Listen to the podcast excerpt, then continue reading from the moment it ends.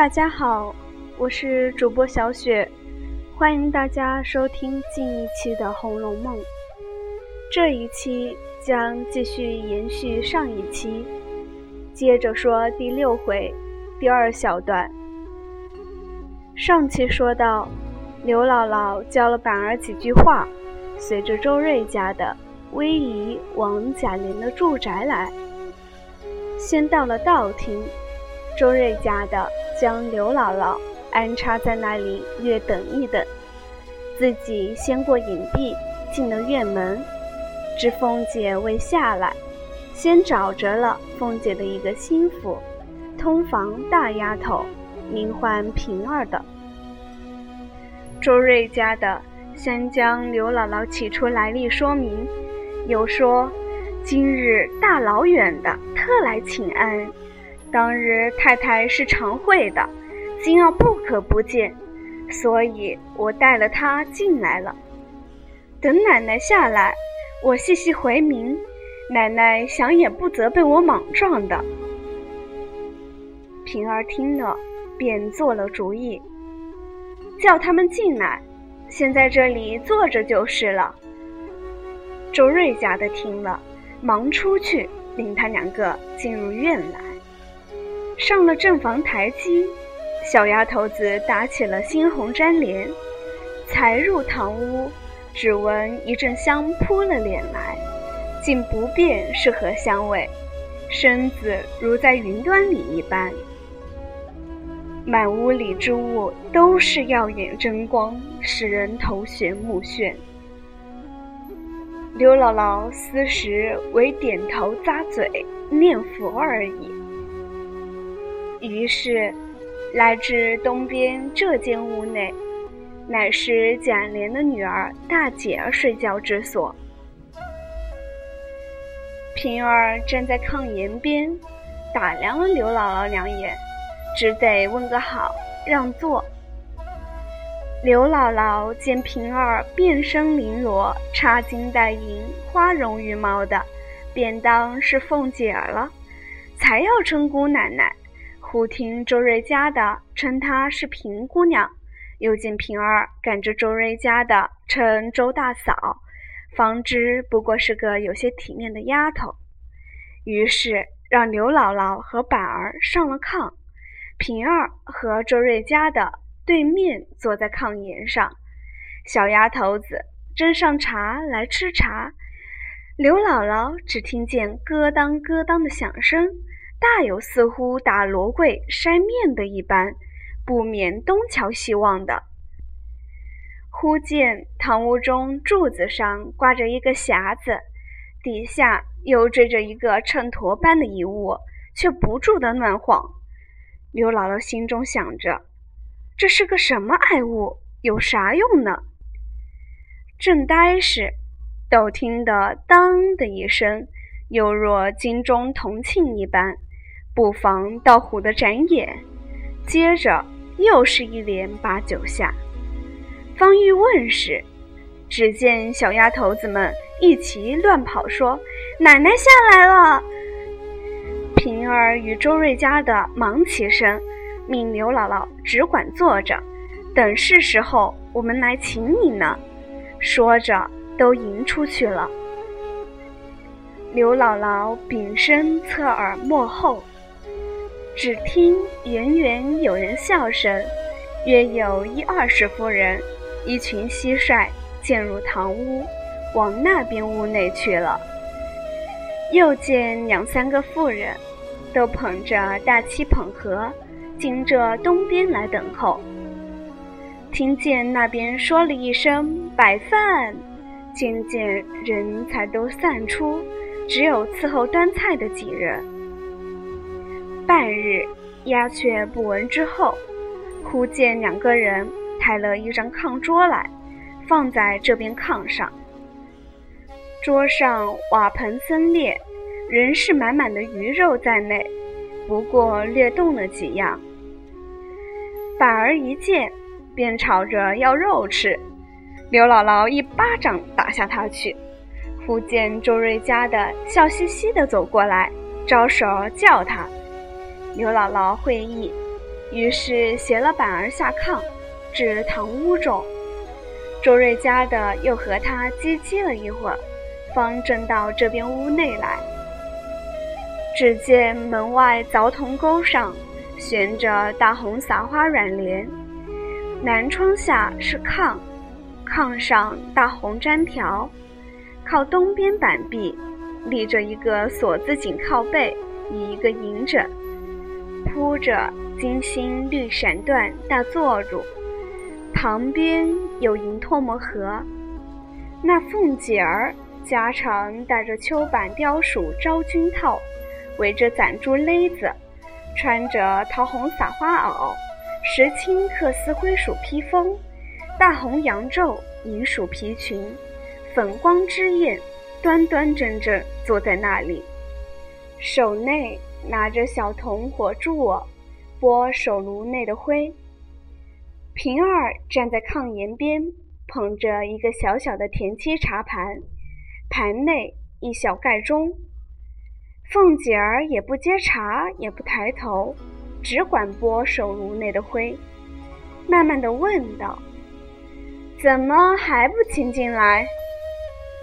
一面说，一面抬身要茶时，只见周瑞家的已带了两个人在地下站着了。这才忙于起身，犹未起身时，满面春风的问好，又趁着周瑞家的怎么不早说？刘姥姥在地下已是拜了数拜，问姑奶奶安。凤姐忙说：“周姐姐，忙搀住不拜吧，请坐。我年轻不大认得，也不知是什么辈数，不敢称呼。”周瑞家的忙回道：“这就是我才回的那个姥姥了。”凤姐点头。刘姥姥已在炕沿上坐下，板儿便躲在身后，百端的哄她出来作揖，她死也不肯。凤姐笑道：“亲戚们不大走动，都疏远了呢。知道的说你们气厌我们，不肯常来。”不知道的那些小人，还只当我们眼里没人似的。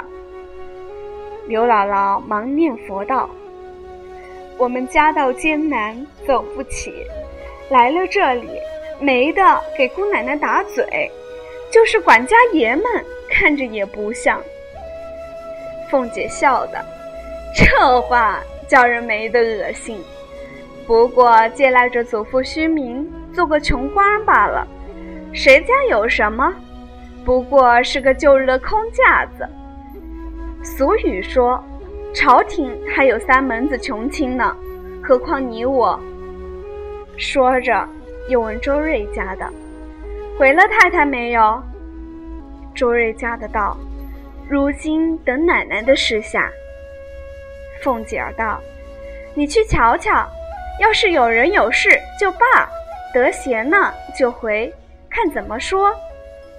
周瑞家的答应着去了。这里，凤姐叫人抓些果子与板儿吃。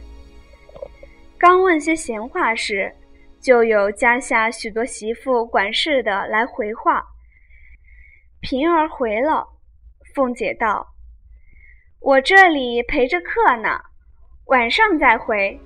若有很要紧的，你就带进来现办。”平儿出去了，一会儿进来说：“我都问了，没有什么紧事，我就叫他们都散了。”凤姐点头。只见周瑞家的回来，向凤姐道：“太太说了，今日不得闲，二奶奶陪着便是一样。多谢费心想着，白来逛逛呢，便罢。若有事说的，只管告诉二奶奶，都是一样。”刘姥姥道：“也没甚说的，不过是来瞧瞧姑太太、姑奶奶，也是亲戚们的情分。”周瑞家的道：“没甚说的，便罢。若有话回二奶奶，是和太太一样的。”一面说，一面递眼色与刘姥姥。刘姥姥会意：“未雨先绯红的脸，欲待不说，今日又所谓何来？只得忍齿说道：“论理，今儿初次见姑奶奶，却不该说的。只是大远的奔了你老这里来，也少不得说了。”刚说到这里，只听得二门上小厮们回说：“东府里小大爷进来了。”凤姐忙指刘姥姥不必说了，一面便问：“你荣大爷在哪里呢？”只听一路靴子脚响，进来了一个十七八岁的少年，面目清秀，身材腰脚，青裘宝带，美服华冠。刘姥姥此时坐不是，立不是，藏没处藏。凤姐笑道：“你只管坐着。”这是我侄儿。刘姥姥方扭扭捏捏在炕沿上坐了。贾蓉笑道：“我父亲打发我来求婶子，说上回老舅太太给婶子的那家玻璃炕瓶，明日请一个要紧的客，接了略摆一摆，就送过来的。”凤姐儿道：“说迟了一日，昨儿已经给了人了。”贾蓉听说，嘻嘻的笑着，在炕沿下半跪道：“婶子若不借，又说我不会说话了，又挨了一顿好打呢。婶子只当可怜侄儿吧。”凤姐笑道：“也没见我们王家的东西都是好的不成？一般你们那里放着那些东西，只是看不见，偏我的就是好的。”贾蓉笑道。哪里有这个好呢？只求开恩吧。凤姐道：“崩一点儿，你可仔细你的皮。”一命平儿拿了龙门钥匙，传几个妥当人来抬去。贾蓉喜得眉开眼笑，忙说：“我亲自带了人拿去，别由他们乱蹦。”说着便起身出去了。这里，凤姐忽又想起一事来。便向窗外叫：“荣哥回来！”外面几个人接声说：“荣大爷，快回来！”贾蓉忙俯身转来，垂手侍立，听阿凤示下。那凤姐只管慢慢的吃茶，出了半日的神，又笑道：“罢了，你且去吧，晚饭后你再来说吧。这会子有人，我也没精神了。”贾蓉应了一声，方慢慢的退去。这里，刘姥姥心生方安，方又说道：“今儿我带了你侄儿来，也不为别的，只因为他老子娘在家里连吃的都没有。如今天又冷了，越想没个派头，只得带了你侄儿奔了你老来。”说着，又对板儿道。你那爹在家怎么教你了？打发咱们做啥事来？只顾吃果子咧。凤姐早已明白了，听他不会说话，阴笑指道：“不必说了，我知道了。”因问周瑞家的道：“这刘姥姥不知可用过饭没有呢？”刘姥姥忙道：“一大早就往这里赶嘞。”哪里还有吃饭的功夫嘞？凤姐听说，忙命快传饭来。一时，周瑞家的传了一桌客馔来，摆在东边屋内。过来带了刘姥姥和板儿过去吃饭。凤姐说道：“周姐姐，好生让着些，我不能陪了。”于是过东边房来。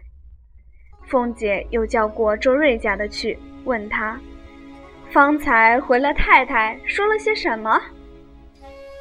周瑞家的道：“太太说他们家原不是一家子，不过因出一姓，当年又与太老爷在一处做官，偶然连了宗的。这几年来也不大走动。当时他们来一遭，也没空了他们。今儿既来了。”瞧瞧我们是他的好意思，也不可减慢了他。便是有什么说的，叫二奶奶裁夺就是了。凤姐听了说道：“我说呢，既是一家子，我如何连影儿也不知道？”说话时，刘姥姥已吃毕饭，拉了板儿过来，舔嘴咂舌的道谢。凤姐笑道：“且请坐下，听我告诉你老人家，方才意思我已知道了。若论亲戚之间，原该不带上门来，就该有照应才是。但如今家里杂事太繁，太太见上了年纪。”一时想不到也是有的，况是我近来接管着这些事，都不大知道这些个亲戚们。二则外头看着这里虽是烈烈轰轰的，殊不知大有大的艰难去处，说与人也未必信罢了。今儿你既老远来了，又是头一次见我张口，怎好叫你空回去呢？可巧。昨儿太太给我的丫头们做衣裳的二十两银子，我还没动呢。你们不嫌少，就暂且先拿了去吧。那刘姥姥先听见告艰难，只当是没有，心里便突突的。后来听见给她二十两，喜得又浑身发痒起来，说道：“哎，我也是知道艰难的，但俗语说。”瘦死的骆驼比马还大，凭他怎么样？你老拔根汗毛，比我们的腰还粗呢。周瑞家的在旁听他说的粗鄙，只管使眼色指他。凤姐看见，笑而不睬，指明平儿把昨儿那包银子拿来，再拿来一串钱来，都送至刘姥姥跟前。凤姐乃道：“这是二十两银子。”暂且给这孩子做件冬衣吧，若不拿着，可真是怪我了。这船钱雇了车子坐吧，改日无事，只管来逛逛，方是亲戚间的意思。天也晚了，也不须留你们了，到家里该问好的问个好吧。一面说，一面就站起来了。刘姥姥只管千恩万谢，拿了银子钱，随周瑞家的来至外乡。周瑞家的方道：“我的娘，你见了他，怎么倒不会说话了？开口就是你侄儿。我说句不怕你老的话，便是亲侄儿，也要说和柔些。那荣大爷才是他正经侄儿呢，他怎么又跑出这么个侄儿来了？”